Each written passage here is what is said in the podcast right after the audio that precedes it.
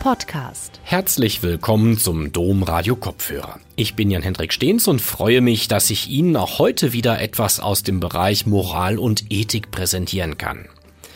In den Augen der meisten Menschen ist Reichtum eine gute Sache. Reich werden wollen viele und wer es schon ist, leidet zumeist kaum darunter. Aber zu viel Reichtum ist durchaus ein ernstzunehmendes gesellschaftliches Problem. Denn schädlicher Reichtum verhindert letztlich ein Zusammenleben in Würde. Christian Neuhäuser, Professor für Philosophie und geschäftsführender Direktor am Institut für Philosophie und Politikwissenschaft an der TU Dortmund, schildert diese Problemstellung unter verschiedensten Gesichtspunkten. Er verweist darauf, dass über die mögliche Ungerechtigkeit von Reichtum kaum sachlich diskutiert wird. Seinen Vortrag Ethische und moralische Reichtumskritik über Geld, Macht und Demokratie hielt Professor Neuhäuser im Rahmen des 23. Philosophikum Lech im September 2019. Gute Unterhaltung. Ja, vielen Dank für die freundliche Einladung. Ähm, vielen Dank, dass Sie auch noch da sind, obwohl Herr Hartmann eigentlich gerade schon alles gesagt hatte, was es zu dem äh, Thema zu sagen gibt. Äh, mir bleibt eigentlich nur noch eine Möglichkeit. Äh, die Flucht nach vorn anzutreten und das noch zu radikalisieren. Ähm, und das werde ich auch machen, denn ich werde am Ende äh, nicht die 15% äh, Erbschaftssteuer fordern, sondern die 100% äh, Erbschaftssteuer. Ähm, aber dahin ist es noch ein langer Weg, den wir jetzt gemeinsam zurücklegen müssen. Ähm, und es geht los, ich habe den Titel ein bisschen verändert, es ist jetzt nur noch Reichtumskritik, nicht mehr ethische und moralische Reichtumskritik, äh, weil das zu kompliziert gewesen wäre, das auch noch auseinanderzuhalten, was das ethische und das moralische daran ist. Äh, wir werden das sehen. Reichtum, äh, worum geht es da? Ähm, es geht um Superreichtum, aber wie wir gleich sehen werden, auch um den Unterschied zwischen Superreichtum und Reichtum. Ich fange mit Superreichtum an. Es gibt die berühmte Forbes-Liste, äh, wo die Milliardäre der Welt alle aufgelistet und beschrieben werden. 2018 gab es davon äh, etwas über 2000 ähm, und die hatten im Durchschnitt 4,8 äh, Milliarden US-Dollar Vermögen. Ähm, ich frage mich dann manchmal, was heißt das, 4,8 Milliarden US-Dollar zu haben? Dann versuche ich das runterzubrechen. Das ist 4.800 mal eine Million US-Dollar zu haben. So richtig kann ich mir das äh, noch nicht vorstellen. Vielleicht gibt es Leute im Saal, für die das alltäglich ist, aber für sehr viele ist das eigentlich etwas, was sie nicht wirklich gut denken können. Der reichste Mensch hatte 2018 eben äh, 112.000 mal äh, eine Million US-Dollar, also 112 Milliarden US-Dollar. Äh, Jeff Bezos. 2019 waren das dann schon 131 äh, Milliarden. Da sind dann also nochmal knapp äh, 20 Milliarden innerhalb eines Jahres äh, hinzugekommen. Interessant finde ich auch, dass die 27 reichsten Menschen der Welt genauso viel besitzen wie die 50, jetzt nicht 50 ärmsten, sondern 50 Prozent der ärmsten Menschen der Welt. Also die 27 reichsten besitzen genauso viel wie über drei Milliarden Menschen. Das heißt, einer von denen äh, ungefähr so viel wie 100 Millionen Menschen, also Deutschland, Österreich und Schweiz äh, zusammen.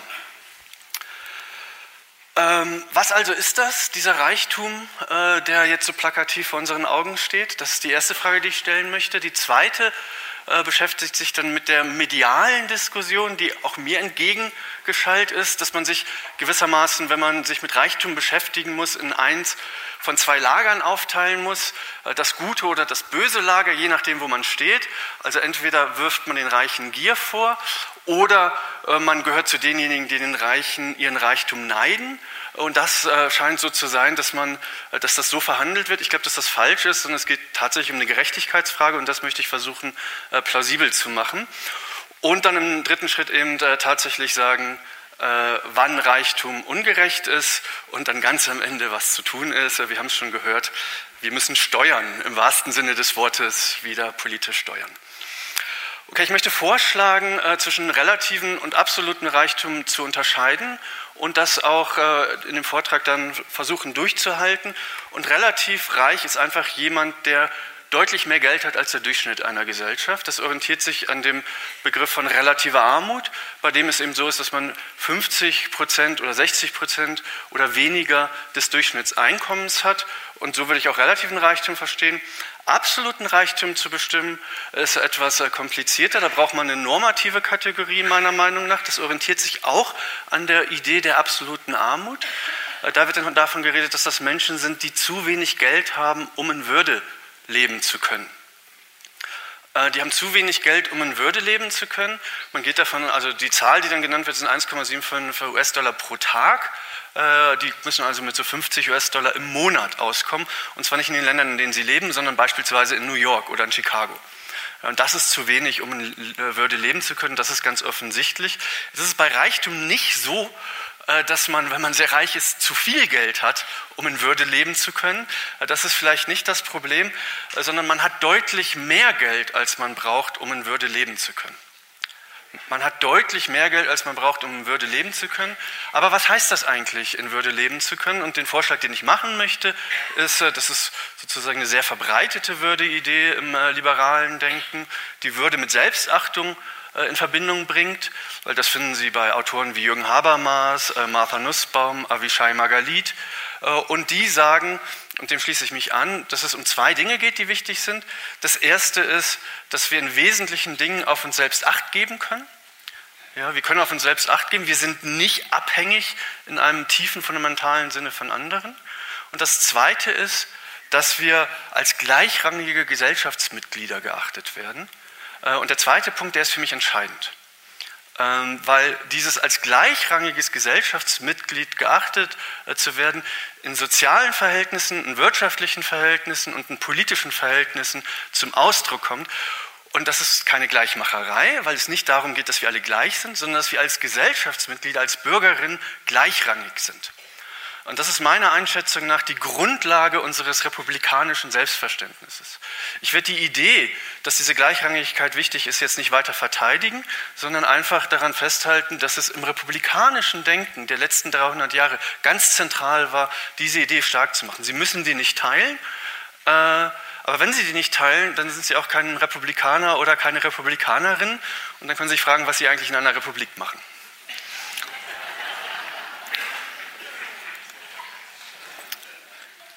Jetzt möchte ich unterscheiden zwischen drei großen Gruppen, Superreichen, Reichen und Wohlhabenden und diese Formulierung, die ich gerade verwendet habe, darauf beziehen. Superreiche haben unvorstellbar viel mehr Geld als der Durchschnitt der Gesellschaft und unvorstellbar viel mehr Geld, als man braucht, um ein würdevolles Leben zu leben. Reiche haben deutlich mehr Geld und auch deutlich mehr Geld, als man braucht, um ein würdevolles Leben zu leben. Und Wohlhabende, und das ist mir ganz wichtig, die haben ungefähr so viel Geld wie der Durchschnitt einer Gesellschaft und genug, um auf sich acht geben zu können, also äh, in diesem Sinne in Würde leben zu können. Und das hat einen ganz wichtigen Effekt. Das hat nämlich den Effekt, dass in einer Gesellschaft nicht alle reich sein können, dass es aber durchaus möglich und vorstellbar ist, dass in einer Gesellschaft alle wohlhabend sind. Und das geht sogar weltweit. Was bedeutet das konkret?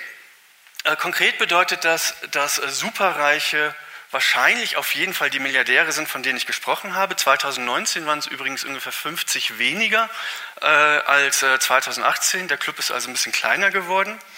Eine übliche Grenze, die äh, in der Soziologie angelegt wird äh, für Superreichtum, sind 30 Millionen US-Dollar Vermögen.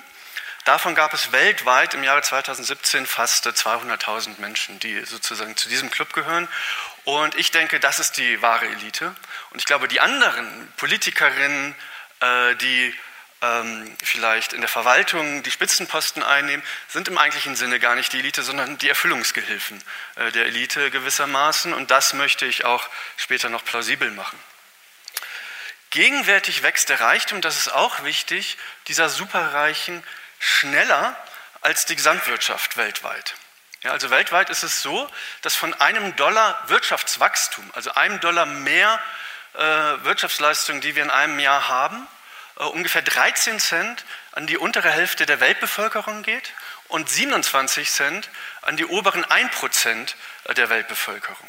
Das heißt, die Wirtschaft äh, wächst immer weiter, aber der Anteil an dem Wachstum der ähm, Superreichen, den die Superreichen auf sich vereinigen, äh, der wächst auch weiter, was unweigerlich dazu führt, dass die Ungleichheit auch zunehmend größer wird. Reiche hingegen, ja, das sollte ich vielleicht auch noch sagen, weil das später wichtig wird, die Superreichen sind meistens Eigentümer und Topmanager großer Unternehmen. Das sind eigentlich vor allen Dingen, das haben wir ja gerade schon gehört, die Eigentümer aber ein Unterschied zu früheren, na, sagen wir, feudalistischen Gesellschaften ist, dass die als Rentiers gelebt haben. Heute ist es sehr häufig ziemlich wichtig, dass man arbeitet oder so, zumindest so tut, als würde man arbeiten, indem man Top-Management oder Aufsichtsratposten bekleidet. Und deswegen sind sie auch oft in diesen sozusagen Management-Positionen, oft dann eben in Personalunion. Reiche sind nicht superreich, also ein reicher Mensch in einem Club der Superreichen wäre, wie wir auch schon gehört haben, relativ arm. Ähm, Millionäre gelten in unserer Gesellschaft äh, als äh, äh, äh superreich. Es gibt ungefähr 10.000 Einkommensmillionäre in Deutschland und es gibt über eine Million Vermögensmillionäre also Menschen, die ein Vermögen von einer Million haben. Da wäre ich aber skeptisch davon zu sprechen, dass die schon reich sind, weil das sein kann, dass das zum Beispiel in der Immobilie sich befindet, in der man wohnt und wenn man zufälligerweise in einer großen Stadt, in einer plötzlich sehr angesagten ähm, Wohngegend eine Immobilie hat, dann kann das sehr schnell sein, dass man dieses Vermögen erreicht hat, das aber gar nicht liquidieren kann. Einkommensreichtum, das wird einige von, Sie, von Ihnen wahrscheinlich sehr erschrecken, äh, wird angesetzt bei ungefähr 300 Prozent des Durchschnittseinkommens. Und in Deutschland äh, war das im Jahre 2017 äh, 5.670 Euro im Monat Nettoäquivalenzeinkommen. Nettoäquivalenzeinkommen heißt, das ist das, was Sie dann tatsächlich nach allen Abzügen aufs Konto überwiesen bekommen, bei einem Ein-Personen-Haushalt. Wenn Sie mehr Personen im Haushalt haben, dann geht das natürlich entsprechend hoch, aber es verdoppelt sich nicht, weil Sie bestimmte Sachen ja auch nicht doppelt brauchen. Sie brauchen zu zweit nicht zwei Waschmaschinen beispielsweise. Also meistens nicht.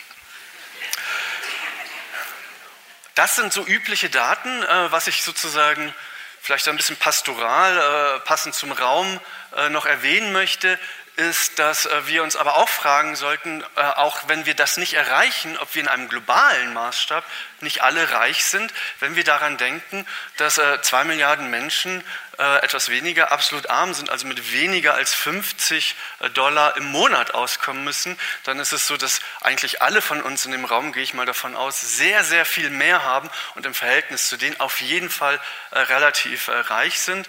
Und das ist ein Gedanke, den wir äh, im Blick behalten sollten. Eine große Problematik besteht also darin, wer ist eigentlich die Vergleichsgruppe, die wir zugrunde legen, wenn wir äh, angeben wollen, äh, was relativer Reichtum ist und was nicht. Wohlhabende Menschen sind eben Menschen, die den durchschnittlichen Geldbesitz haben, vielleicht ein bisschen mehr, ein bisschen weniger, aber nicht sehr viel. Wichtig ist es in sehr armen Gesellschaften, beispielsweise im Südsudan, können auch Menschen, äh, die ein durchschnittliches Einkommen haben oder einen durchschnittlichen Geldbesitz, nicht in Würde leben. Warum nicht?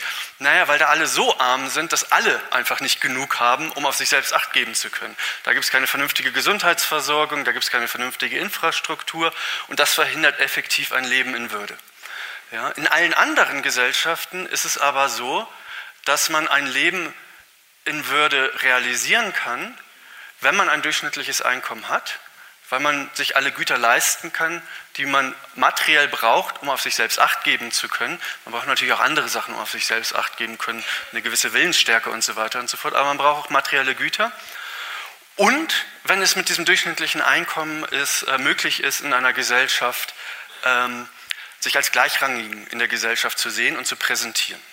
Und da will ich gleich noch weiter darauf eingehen, weil das genau das Problem ist, was wir sehen in einer Gesellschaft, in der die Ungleichheit sehr stark zunimmt, weil es dann nämlich nicht mehr möglich ist, sich in sozialen, wirtschaftlichen und politischen Kontexten als gleichrangig und deswegen als jemand, der in Würde leben kann, äh, zu verstehen.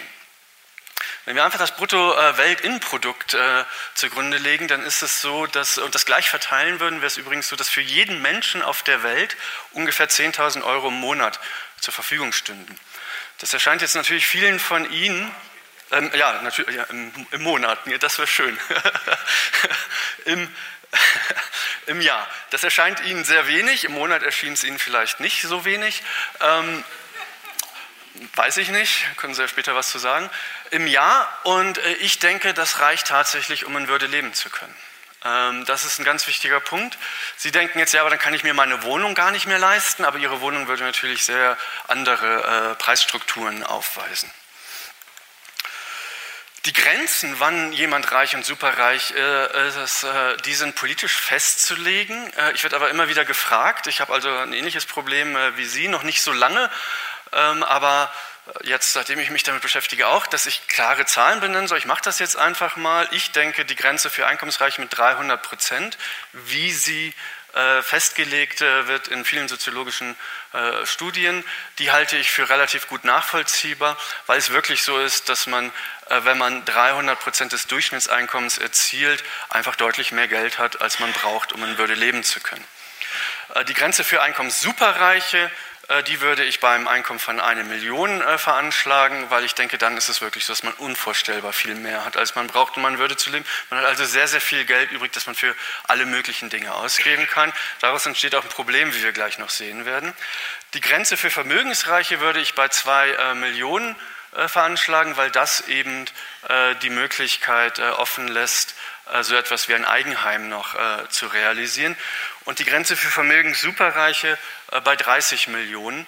Ähm, da ist es so, dass ähm, ich denke, dass man wirklich unvorstellbar viel mehr Vermögen hat, als man braucht, um in Würde leben zu können. Und die Zahlen sind so ein bisschen wichtig, weil mein Vorschlag am Ende lautet, dass wir bei Einkommenssuperreichen, Vermögenssuperreichen diese 100% Steuer veranschlagen sollten. Ähm, ja, jetzt sind einige von Ihnen gucken jetzt ein bisschen traurig. Machen Sie sich keine Sorgen, ich werde mich politisch nicht durchsetzen. Ähm, jetzt versuche ich sozusagen vor dem Hintergrund, das, was ich jetzt so ein bisschen flapsig gesagt habe, normativ äh, zu verteidigen. Und das mache ich erst sozusagen, indem ich von dem medialen Diskurs ausgehe und das dann versuche, in einen Gerechtigkeitsdiskurs zu überführen. Äh, tatsächlich ist es so, dass ich den Eindruck habe, dass in der Öffentlichkeit sehr wenig sachlich über Reichtum diskutiert wird und es von verschiedenen aus meiner Sicht radikalen Seiten auch kein Interesse daran gibt, das zu tun, sondern entweder einen Gierdiskurs oder einen Neiddiskurs zu führen. Die Reichtumskritiker sagen dann, die Reichen sind gierig. Beispielsweise gibt es ein entsprechendes Buch äh, von einer deutschen äh, Politikerin der Linkspartei. Äh, die Reichtumsverteidiger, die sagen dann, die Reichen, die Kritiker, nicht die Reichen, die Kritiker der Reichen, die sind bloß neidisch. Ein, eine große Zahl entsprechender Bücher gibt es äh, von einem äh, Vordenker oder FDB-nahen äh, Denker, der viel dazu schreibt. Ich denke, das ist falsch. Ich denke, es geht tatsächlich um Gerechtigkeitsfragen und nicht um Neid und Gier. Und das möchte ich kurz darlegen. Es ist so, dass ähm, man meiner Meinung nach nur dann neidisch ist, wenn man das haben möchte, was andere haben, nur deswegen, weil es die anderen haben. Ich will es nur haben, weil die anderen es haben. Das ist Neid. Ja? Wenn die das nicht hätten, wäre mir das egal und so weiter und so fort. Aber die haben es, also will ich es auch haben. Neidisch ist man nicht, wenn man etwas haben will, weil man das schön findet. Neidisch ist man auch nicht, weil man etwas haben will, weil man das sehr nützlich findet. Neidisch ist man auch nicht, wenn man etwas haben will, weil man denkt, dass man es verdient hat. Man kann natürlich falsch liegen damit, dass man es verdient hat. Ja, aber man ist nicht neidisch, wenn man denkt, dass einem etwas zusteht, wenn man es verdient hat. Wenn Frauen, das klassische Beispiel, für die gleiche Arbeit den gleichen Lohn haben wollen, dann sind sie nicht neidisch auf die Männer, die mehr Lohn bekommen, sondern sie denken, wenn sie gleiche Arbeit leisten, haben sie auch den gleichen Lohn verdient. Punkt. Ja, das hat mit Neid also gar nichts zu tun. Wenn ich etwas haben möchte, was andere haben, weil ich das schön finde, ein schönes Auto beispielsweise, hier stehen ja einige rum, äh, dann ist das so, dass ich vielleicht keinen Anspruch darauf habe. Dann ist es aber nicht so, dass ich das Auto nur haben möchte, weil die anderen das haben, sondern dann ist es so, dass ich es haben möchte, weil ich es schön finde. Und dann kann ich mir noch überlegen, ob ich es verdient habe oder nicht. Das ist ganz wichtig, um zu sehen, wie eng eigentlich der Neidvorwurf ist. Und das führt meiner Meinung nach dazu, dass die meisten Menschen gar nicht neidisch sind, sondern es geht ihm um andere Werte, um Schönheit, äh, um Nützlichkeit oder um Verdienstansprüche. Und deswegen muss man mit diesem Neidvorwurf sehr gut aufpassen, weil der sehr schnell ideologisch eingesetzt wird.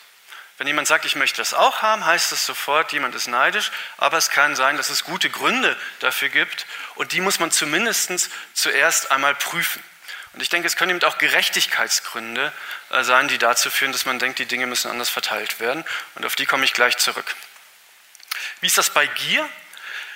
Gierig ist man nicht schon dann, wenn man irgendwie von etwas nicht genug bekommen kann. Ja? Wer von Liebe äh, nicht genug bekommen kann, ist ja nicht gierig nach Liebe. Das ist komisch. Gierig ist man dann, wenn man von etwas nicht genug bekommen kann und bereit ist, dafür ungerechtfertigte Schädigungen in Kauf zu nehmen. Und da glaube ich tatsächlich auch, dass die meisten Menschen in diesem Sinne nicht gierig sind. Ja, das ist nicht so, dass sie einfach immer mehr haben wollen und wenn man ihnen plausibel macht, dass damit massive Schädigungen einhergehen, dass sie sagen, das ist mir total egal, ich will das einfach trotzdem. Äh, oft gibt es natürlich psychologische Faktoren, äh, Biases, die einen dazu bringen, die Schädigung nicht ernst zu nehmen, nicht ordentlich anzuschauen, beiseite zu schieben. Aber dann hat man ein psychologisches Problem gewissermaßen. Es ist aber nicht so, dass man sagt, es ist mir egal, dass das mit Schädigung einhergeht.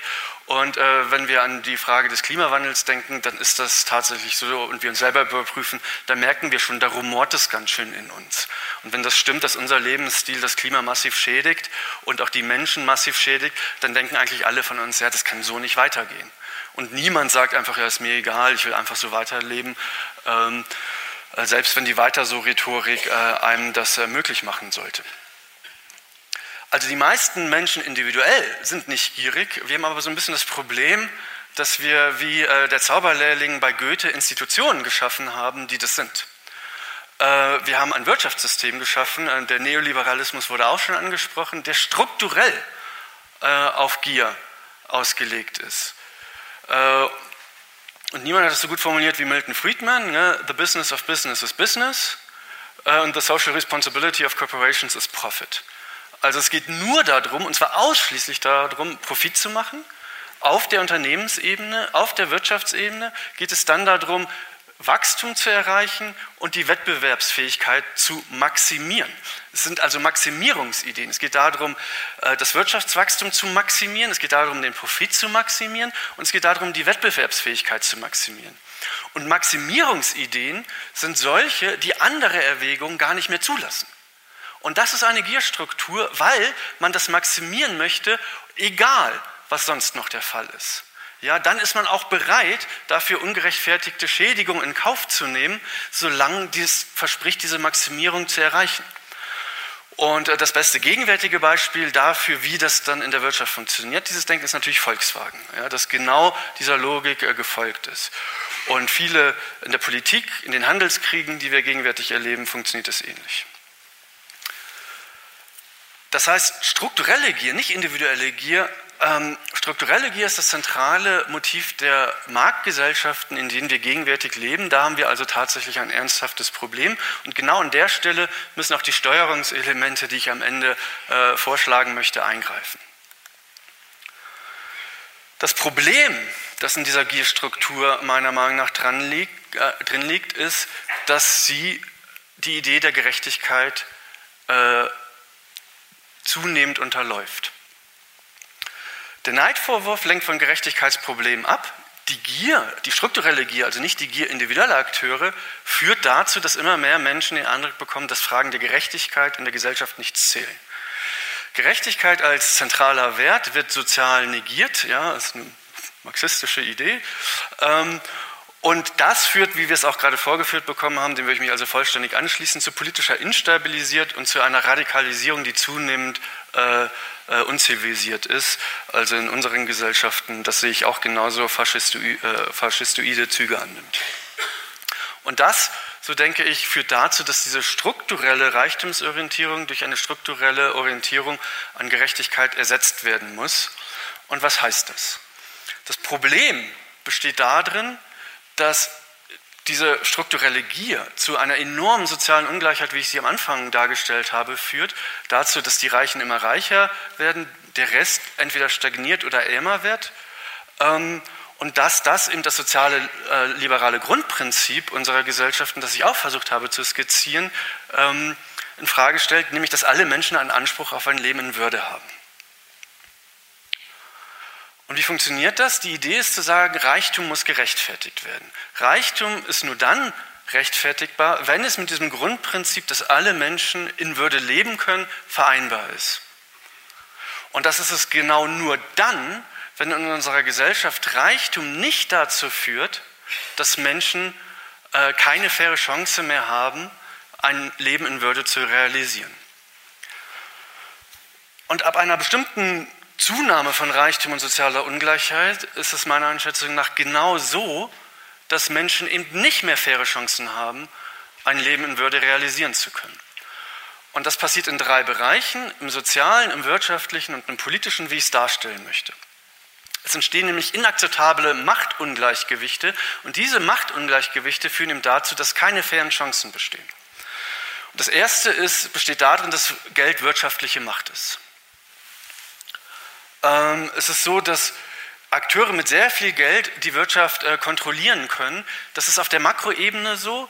Äh, wir können uns beispielsweise klar machen, dass ähm, ähm, die zehn größten Unternehmen einen Umsatz haben von äh, drei Billionen Dollar äh, im Jahr. Also drei Billionen, nicht Milliarden, drei Billionen, also 3000 Milliarden. Die haben 3000 Milliarden Dollar Umsatz im Jahr. Das ist eine enorme wirtschaftliche Macht, über die sie verfügen. 157 äh, der größten wirtschaftlichen Einheiten in der Welt sind Unternehmen und keine Staaten.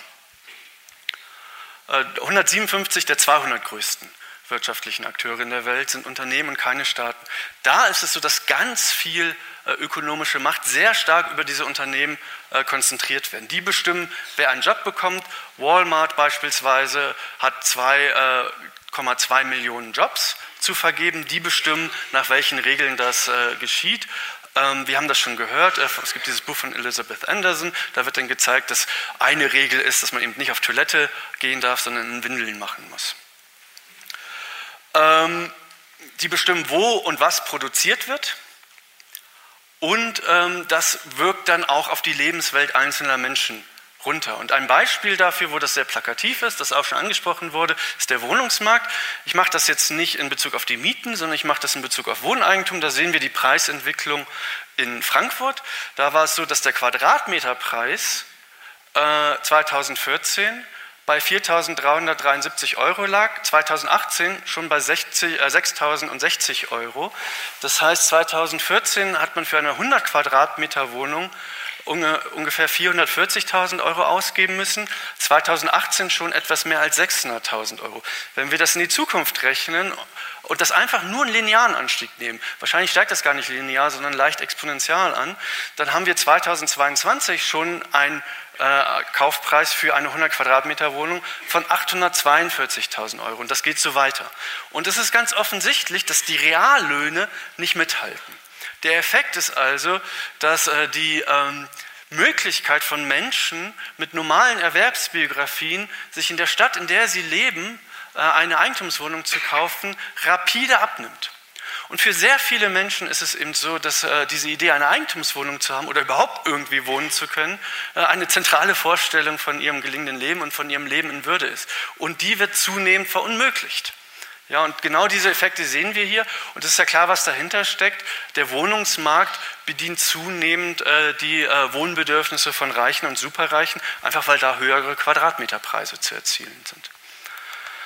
Das Zweite ist, dass äh, Geld soziale Macht ist. Ähm, Akteure mit sehr viel Geld bestimmen die sozialen Verhältnisse, das sind übrigens immer individuelle, aber vor allen Dingen auch kooperative Akteure, Unternehmen, Werbeagenturen und so weiter. Die bestimmen sehr stark, was als angemessene Kleidung, als Freizeitgestaltung und was als angemessene Bildung gilt.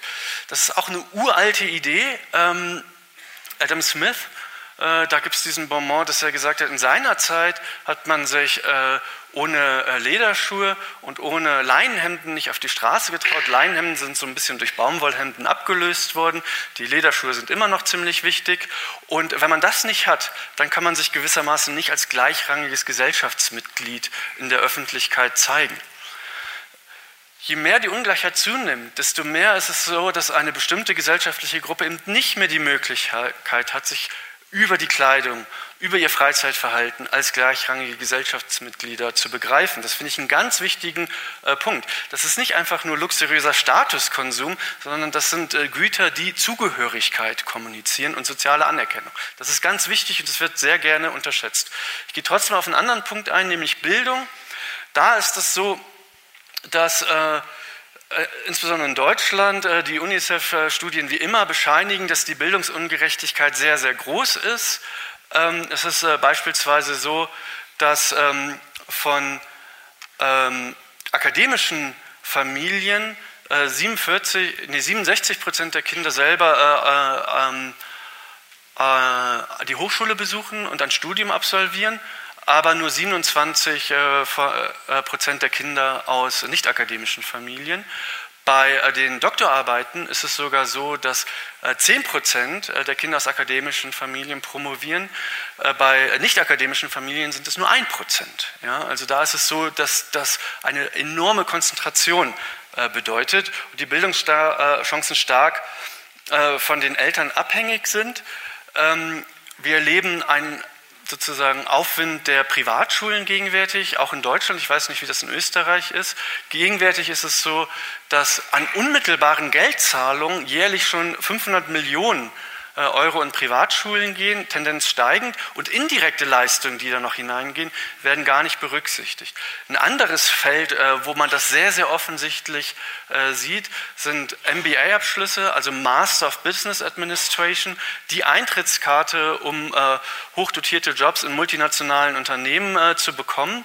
Und die kosten beispielsweise in Paris bereits 80.000 Euro, in Harvard 160.000 Euro. Äh, Sie haben Glück, in St. Gallen hier um die Ecke kostet es nur 60.000 Euro, äh, solch einen äh, Abschluss zu machen.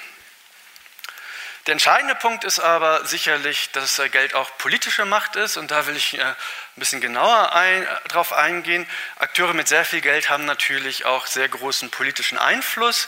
Ähm, die Drohung mit Kapitalabzug in der Form von Unternehmen oder auch bei Superreichen steht natürlich äh, ständig im Raum und sorgt in der Politik schon für so etwas wie vorauseilenden Gehorsam. Man möchte den gar nicht, äh, wenn ich das als Norddeutscher sagen darf, ans Bein pinkeln, weil man weiß, dass die sonst äh, ihr Geld woanders hintragen. Der Lobbyismus, ähm, der nimmt auch zu auf verschiedene Art und Weise. Ich werde gleich auf eine spezifische Form, nämlich den Drehtürenlobbyismus, noch ein bisschen stärker eingehen. Es gibt globale Netzwerke. Es werden inzwischen sehr viele äh, Streitereien zwischen Staaten und Unternehmen nicht mehr vor staatlichen Gerichten, sondern vor privaten Schiedsgerichten äh, verhandelt, wo es eben so ist, dass eine Reihe von äh, globalen Wirtschaftskanzleien die Anwälte, die Staatsanwälte und die Richter stellen und dann Gericht spielen, und zwar sozusagen im Wechsel. Ähm, wir haben Privatisierung von Nachrichten. Es gibt sehr große Thinktanks, die mega finanziert sind. Ähm, nicht nur in den USA, auch in Deutschland, wie wir gleich sehen werden. Und es gibt eine zunehmende Vermischung politischer und wirtschaftlicher Eliten. Und dieser Komplex, ja, ähm, Thilo Bode nennt das den äh, wirtschaftlich-politischen oder industriell-politischen Komplex, der führt zu einer Form von Beherrschung, die von sehr vielen Menschen nicht mehr als demokratisch äh, wahrgenommen wird. Und da liegt meiner Einschätzung nach äh, der Kern des Problems. Und was sind dafür Beispiele? Die Bertelsmann AG ist ein sehr gutes Beispiel in Deutschland. Äh, die hatten einen Umsatz von 17 Milliarden im Jahr und ein unglaubliches Medienimperium. Die besitzt sehr viele Fernsehsender, sehen Sie dort, ist auf dem Buchmarkt sehr aktiv, äh, hat sozusagen sehr viele Verlage aufgekauft und besitzt inzwischen ein Buchimperium mit 52 Einverlagen und wirft im Jahr 15.000 äh, neue Bücher auf den Markt. Sodass man als Akademiker oder Akademikerin auch denkt, ja, wir schreiben jetzt Bücher, um darauf hinzuweisen, wie die Schieflage ist. Man irgendwie sich klar machen muss, man ist auch Teil eines Systems, in dem es schon so ist, dass sehr wenige Unternehmen überhaupt auch diesen Markt steuern können. 15.000 Bücher, die auf den Markt geworfen jedes Jahr. 500 Magazine, die von diesem Unternehmen kontrolliert werden. Und dann ist es so, dass sie auch ein Unternehmen haben, ein sogenanntes Dienstleistungsunternehmen, das aber eigentlich so etwas ist wie ein unternehmensinterner Think Tank, Avato, ähm, wo 70.000 Menschen arbeiten, hat aber an diesen 17 äh, Milliarden nur einen Anteil von vielleicht einer Milliarde, manchmal zwei Milliarden äh, äh, Umsatz. Und da werden Unternehmen, Politik, Schulen und so weiter massiv beraten von diesen 70.000 Menschen parallel mit einem Buchmarkt, mit einem Medienmarkt, wo auch die Ideen von Bertelsmann, was zum Beispiel gute Bildung in Deutschland ist, sehr stark protegiert werden. Und da ist es ganz klar, dass die Bertelsmann AG in sozusagen Union mit der Bertelsmann Stiftung sehr viel Arbeit macht, äh, um Strukturen zu bestimmen, Strukturen im Bildungswesen beispielsweise, an äh, demokratischen Verfahren letztlich vorbei. Ja, ich habe eigentlich noch ein weiteres Beispiel, das aus irgendeinem Grund hier auf dieser Folie jetzt nicht auftaucht. Das ist schon mysteriös. Ähm, das ist nämlich Magna. Und, ähm, und äh, ja, da ist es so, dass auch äh, am Donnerstag ein Sprecher hier war, der jetzt äh, für Magna arbeitet als äh, Vice President Governmental Affairs. Äh, seit 2011, seit 2010 Berater für Magna ist und 2009 noch Ministerpräsident in Thüringen war und 2009 ähm,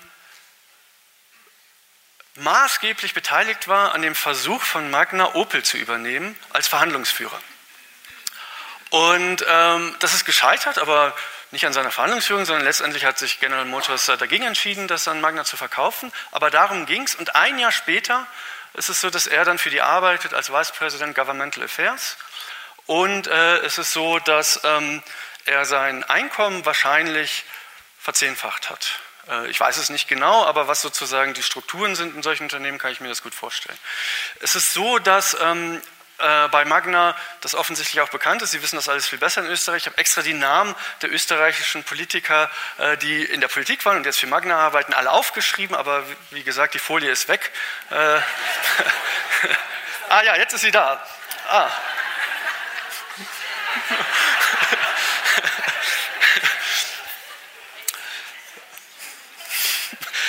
Sie sehen die Namen, ja, also Sie sehen äh, die Struktur. Und das ist sozusagen eine neue Form des Lobbyismus, äh, ein Drehtüren-Lobbyismus, der, den wir aus den angelsächsischen Ländern, die, wie wir auch gehört haben, uns da gewissermaßen 20 Jahre voraus sind, auch schon wohl bekannt ist und der jetzt auch eben nach äh, Kontinentaleuropa zunehmend kommt. Ich glaube, dass es tatsächlich so ist, dass diese drei Formen von sehr starken Machtungleichgewichten die äh, dazu führen, dass Reiche im sozialen Bereich, im wirtschaftlichen Bereich und im politischen Bereich sehr viel Kontroll- und Einflussmöglichkeiten haben, überproportional im Verhältnis äh, zu der Normalbevölkerung. Die republikanische Idee, dass wir uns als gleichrangige Gesellschaftsmitglieder begegnen, unterwandert. Ähm, und ich denke, dass das auch äh, einer der wichtigen Hintergründe hinter dem Wahlverhalten äh, sehr vieler Menschen ist. Es ist tatsächlich Denkzettel und äh, verletztes Gerechtigkeitsgefühl und auch sozusagen verletzter republikanischer Stolz gewissermaßen. Ähm, Reichtum, extremer Reichtum führt also zu sehr stark ungleichen Lebenschancen. Die Grundidee der fairen Chancengleichheit wird unterlaufen und das spricht für eine starke Besteuerung. Es ist aber auch so, dass der Einwand, der dann immer kommt, den wir heute auch schon gehört haben, der ist, dass die Reichen ihren Reichtum ja aber verdient hätten und das gegen eine starke Besteuerung spricht und wir dann sozusagen in einem normativen Dilemma stecken. Das eine spricht für die Besteuerung, das andere dagegen. Ich glaube, dass das kein Dilemma ist und dass sich das ganz leicht auflösen lässt, weil äh, die Wahrheit ist, dass Reiche ihren Reichtum nie verdient haben. Tut mir leid, äh, aber das ist einfach so. Das geht gewissermaßen aus logischen Gründen nicht. Ähm, das erscheint Ihnen seltsam, ist aber äh, tatsächlich so. Warum? Wenn es so wäre, dass Reichtum tatsächlich ausschließlich auf eigener Leistung beruht, dann wäre es so, dass er tatsächlich auch vollständig verdient wäre und nicht eingeschränkt werden dürfte nach einer klassisch liberalen Idee. Es ist aber nicht so, dass Reichtum ausschließlich auf eigener Leistung beruht. Leistung beruht auch auf eigener Leistung. Äh, äh, Reichtum beruht auch auf eigener Leistung. Reichtum beruht aber immer auch auf Glück.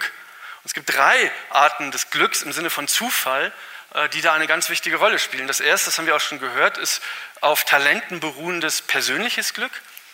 Sie haben ihre Talente nicht verdient. Ja, das ist nicht ihre Leistung, dass sie diese Talente haben, wenn sie sie haben. Sie haben alle bestimmt Talente, sondern es ist so, dass sie in der Genlotterie dann einfach ein bisschen Glück gehabt haben. Das zweite ist auf Institutionen äh, beruhendes äh, strukturelles Glück, beispielsweise die Struktur von Märkten. Ähm, das erleben wir ganz stark in der Digitalwirtschaft. Da ist das nicht so, dass die horrenden Gewinne auf Leistung beruhen, sondern da ist ganz viel Glück im Spiel. Ja, es gibt fünf kleine äh, äh, Software-Ingenieurschmieden, die an einer App arbeiten. Die eine ist ein bisschen schneller als die anderen, bringt ihr Produkt einen Monat früher auf den Markt als die anderen. Und äh, die User gehen alle dahin. Und ähm, das Internet äh, unsere äh, Mobiltelefone sind sehr häufig sowas wie quasi natürliche Monopole. Die Leute gehen dahin, wo die anderen auch schon sind. Äh, und das heißt, dass derjenige, der zuerst gekommen ist, dann ähm, äh, sozusagen alles auf sich vereint und die anderen hinten unten bleiben. Wie Sie wissen, ja, die, äh, äh, die vielleicht wissen Sie es nicht, vielleicht wissen es einige, die, die laufen gehen. Runtastic ist so eine App, ist einfach so eine Lauf-App. Die wurde für 220 Millionen Euro an äh, Adidas äh, verkauft. Ähm, und es gibt viele andere Lauf-Apps, aber Runtastic war ein bisschen früher da. Und dieses ein bisschen früher da sein, das reicht schon aus. Aber ein bisschen früher da sein ist in, nicht in einem starken Sinne Leistung, sondern da ist natürlich ganz viel Glück äh, im Spiel. Und es gibt, das haben wir auch schon gehört, auf Beziehungen beruhendes soziales Glück. Ähm, man hat die richtigen Netzwerke, man kennt die richtigen Leute, äh, dann heißt es immer, es gibt diese Self-Made Billionärs, die aber alle aus Billionärsfamilien kommen. Und man so denkt, das hat offensichtlich gar nichts miteinander zu tun. Ähm, das äh, leuchtet irgendwie nicht ein. Das heißt, diese drei Formen von Glück, die spielen immer auch eine Rolle, äh, wenn es um äh, ähm, Reichtum geht, so dass Reichtum nie nur auf eigener Leistung äh, beruhen kann und es ohnehin sehr schwierig ist zu ermitteln. Das ist das eigentlich normative Problem. Es ist sehr schwer zu ermitteln, was ist denn jetzt genau an dem, was ich erreicht habe, das, was ich mir als Leistung zuschreiben kann und was ist dasjenige, was gar nicht meine Leistung ist, sondern darauf beruht, dass ich irgendwie Glück gehabt hatte, in die richtige Familie geboren zu sein, zur richtigen Zeit am richtigen Ort gewesen zu sein. Versuchen Sie sich mal selber zu befragen. Das ist gar nicht so leicht, das genau festzulegen. Und deswegen kann diese Leistungsidee keine fundamentale normative Idee zu sein. Und die Idee der Würde trumpft dann offensichtlich die Idee der Leistung.